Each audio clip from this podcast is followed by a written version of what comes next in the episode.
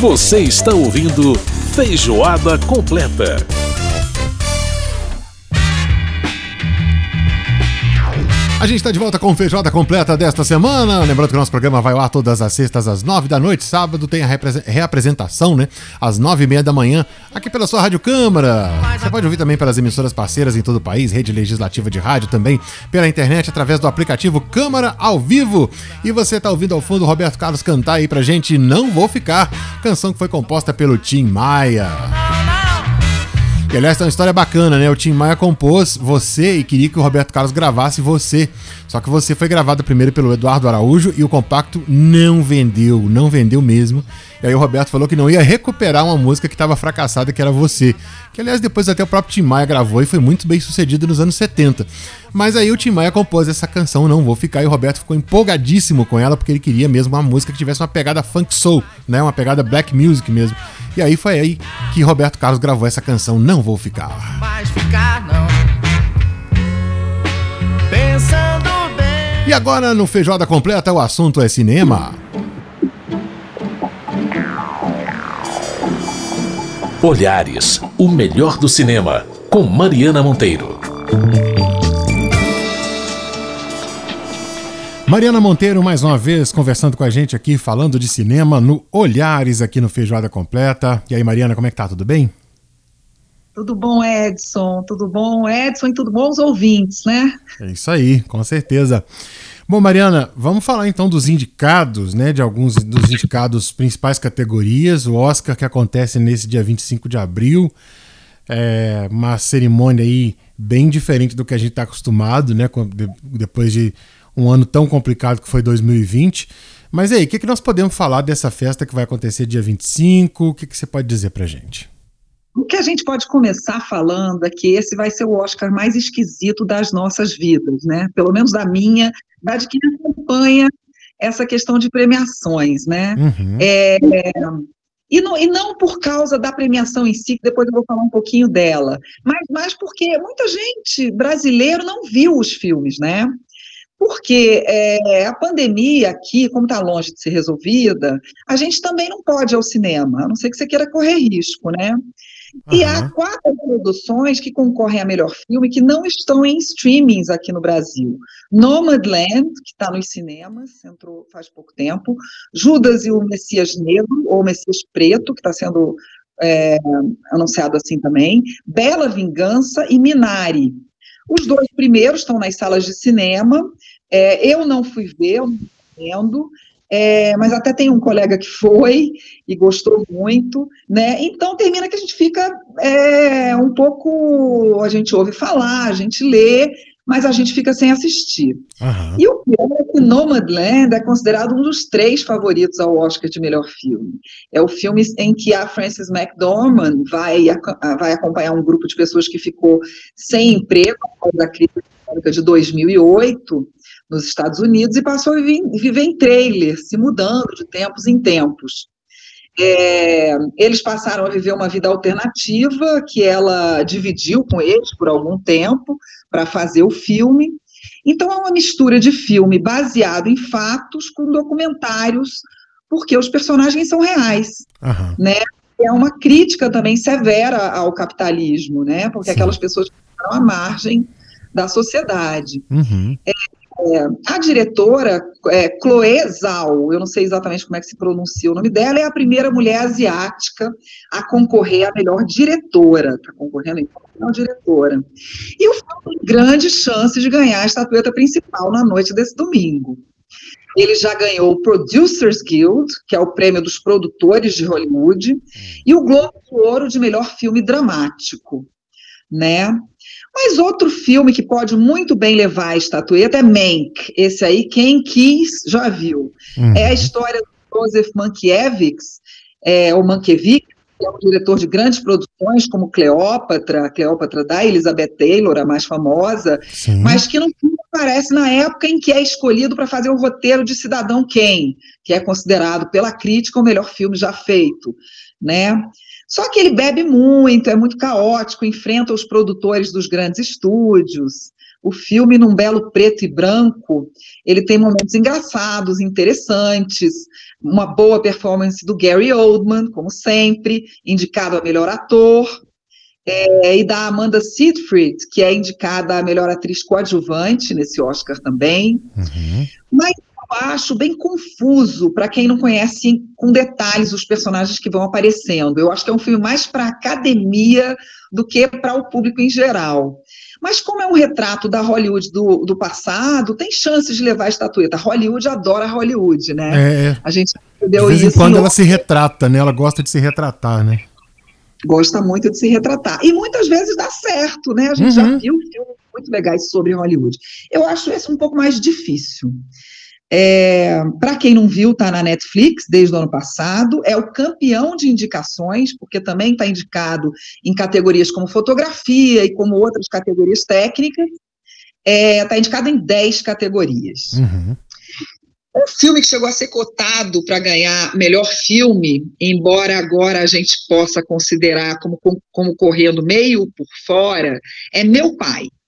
Esse eu assisti, com o Men, que eu também assisti, Está no Now e achei muito bom. Ele mostra o momento em que um engenheiro aposentado idoso, vivido pelo Anthony Hopkins, começa a perder a memória, vai perdendo. Né? É, o mais interessante é que o filme mostra as coisas como ele vê. Então, isso é muito diferente de filmes do passado, como Alice, por exemplo, uhum. com a Julianne Moore, né, que a gente até falou aqui no programa na época, que é maravilhoso também, mas tem uma abordagem muito diferente. Então, é, por exemplo, a filha dele, que cuida dele, é, ele enxerga ela, às vezes ela aparece com um rosto, como uma atriz. Daqui a pouco, em outro momento, ela aparece com outro rosto, com outra fisionomia. Interessante. Ou, então é como se ele tivesse esquecido a fisionomia dela, né? Então, e, e tem vários momentos em que você fica confuso sobre o que é a realidade e o que é e o que não é que é o esquecimento, que é parte do esquecimento dele, uhum. da forma como ele está vendo o mundo, né? E o Anthony Hopkins está ótimo, está tocante, é, a Olivia Colman como a filha dele, né, a eterna rainha do The Crown, é, que sofre com os esquecimentos e com a forma como ele passa a vê-la num determinado momento, também faz a gente chorar, né? Ela concorre a melhor atriz coadjuvante. Podem torcer uhum. também, podem é. prestar, ver o filme já pensando nisso. Bom, vale a pena assistir Meu Pai, eu indico muito, e esse é um que está esse tá no Now. É, outro concorrente é O Som do Silêncio, um filme curioso. Concorrente a melhor filme, ainda estou nos melhores filmes, né? Uhum. Que mostra a vida de um baterista de heavy metal quando ele começa a perder a audição. O nome do ator é Riz, Riz Ahmed. Ele está concorrendo a melhor ator também. E, finalmente, outro concorrente a melhor filme é Os Sete de Chicago. Esse já desde o ano passado, na Netflix. Um filme muito interessante sobre a história dos sete ativistas que foram presos durante a Convenção Nacional Democrata de 1968 nos Estados Unidos. Uhum. Foi um dos julgamentos mais famosos da história do país que foi um dos primeiros julgamentos políticos em que os personagens eram havia personagens importantes, já conhecidos na cena política americana. Um deles viria a ser o marido da, da Jane Fonda, depois, inclusive. Uhum. É, e Os Sete de Chicago está na Netflix e tem o Sacha Baron Cohen concorrendo a melhor ator, uhum. a melhor ator coadjuvante ele surpreende num papel que não é um papel é, é um papel dramático, não é um papel cômico, como a gente está acostumado a ver naquele, naquele personagem dele, né? Uhum. É, deixa eu falar aqui de outros filmes que você pode assistir nas plataformas de streaming e que tem indicados. Vale a pena ver A Voz Suprema do Blues, porque o filme, embora pareça uma peça filmada, e é uma peça filmada, então você percebe que, assim, poderia ter outros ambientes, poderia, é, poderia ter um roteiro mais interessante, uhum. é, ele é mais uma conversa mesmo, num mesmo ambiente. É, ele tem a Viola Davis, como a estrela mal-humorada do blues, ela está incrível, usando enchimentos para fazer uma mulher bem mais robusta, lá dos anos 20. Hum. É, ela concorre a melhor atriz. E Chadwick Boseman, que faz um trompetista bastante revoltado, com razões que ele vai mostrar ao longo da história, está é, tá muito bem e vai concorrer mais uma vez ao Oscar, postumamente. Já concorreu no passado, vai concorrer de novo, é, como melhor ator. Nessa categoria, aliás, dá para ver vários concorrentes: o Chadwick, o Anthony Hopkins e o Gary Oldman, nos filmes que eu já citei. Uhum. E tem ainda o Riz concorrendo, o, esse, o Riz Ahmed e o Steven Ewen, não, Ewen, de Minari. É, esses ainda indisponíveis por aqui. Minari também é um filme que está concorrendo em várias categorias. É, vai ser bem disputada essa categoria de melhor ator. Eu vou gostar bastante de ficar assistindo. É, e pelo que eu consegui ver, eu vou ficar na dúvida se eu torço pelo Chadwick Boseman ou pelo Anthony Hopkins, que são os uhum. meus preferidos e eu consegui assistir.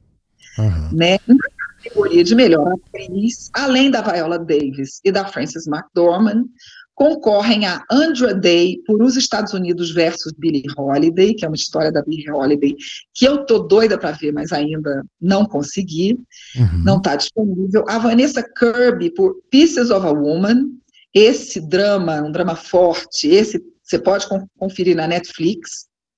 E a Carrie Mulligan, que também que está sempre ótima, eu gosto muito dela, pelo, é, pelo filme de Vingança, que está dando o que falar, mas ainda não chegou por aqui, Bela Vingança. Ah, esse tá muito falado, hein? Tá, tá, muito noticiado por aí, mas ainda não chegou, né, pra gente. Tá bastante falado. Ela resolve se vingar de homens do passado dela que fizeram mal para ela, de uma forma ou de outra. É, mas eu só sei a história e tem um visual muito interessante também. Ela tá com o cabelo colorido, tá muito diferente. Se montou para fazer o personagem, né? Eu tô uhum curiosa para ver esse filme.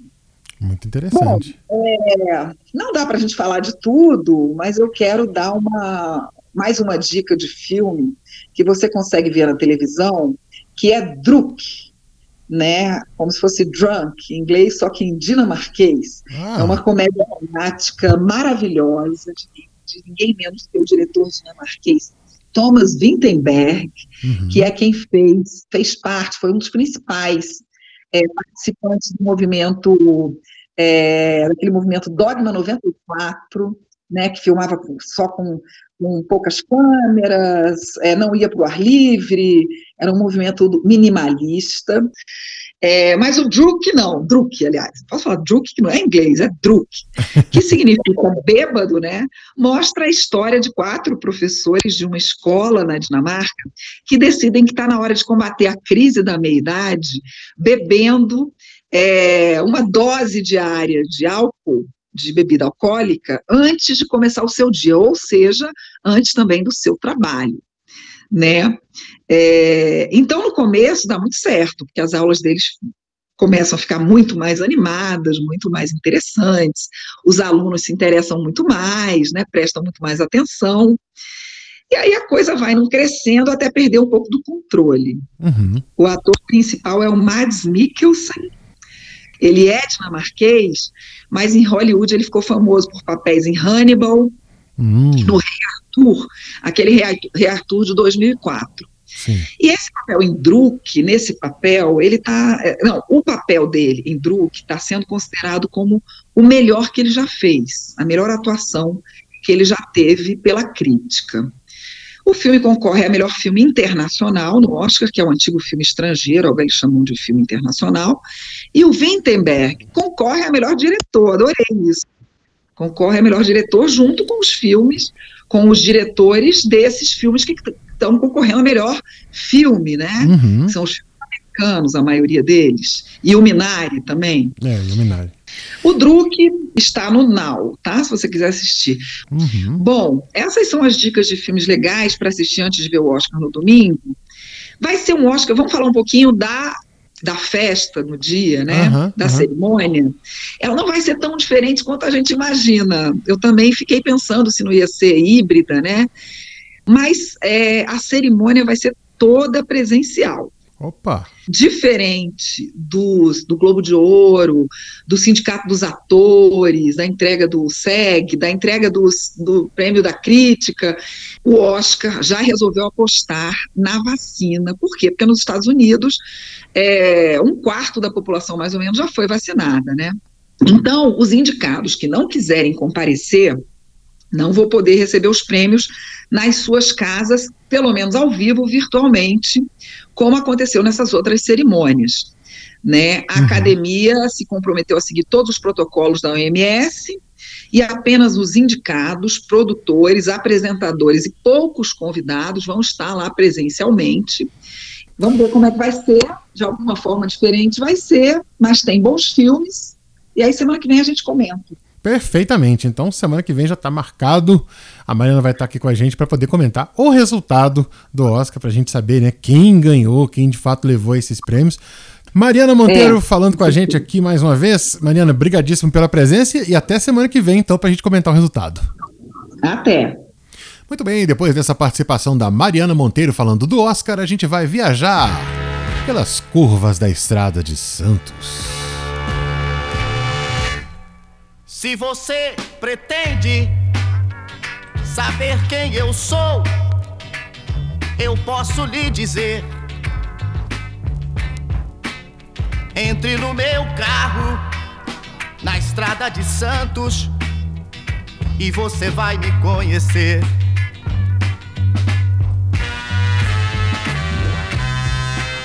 Você vai pensar que eu não gosto nem mesmo de mim. Que na minha idade só a velocidade anda junto a mim. Só ando sozinho e no meu caminho o tempo é cada vez menor. Preciso de ajuda, por favor me acuda. Eu vivo muito só.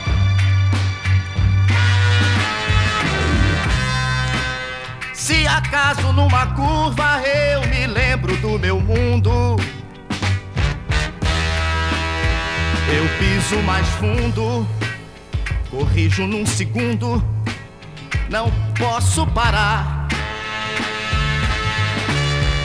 Eu prefiro as curvas da estrada de Santos, onde eu tento esquecer um amor que eu tive e vi pelo espelho na distância se perder. Mas o amor que eu perdi eu novamente encontrar. Oh, as curvas se acabam e na estrada de Santos não vou mais passar. Não,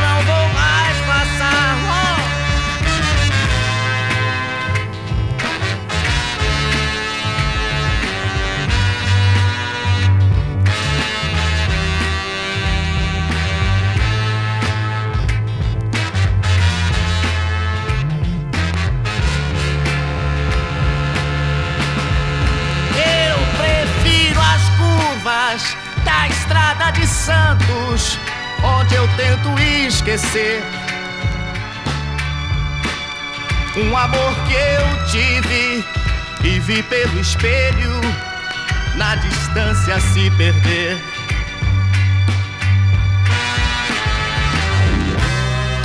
Mas se o amor que eu perdi eu novamente encontrar, oh, oh, as curvas se acabam e na estrada de Santos eu não vou mais passar.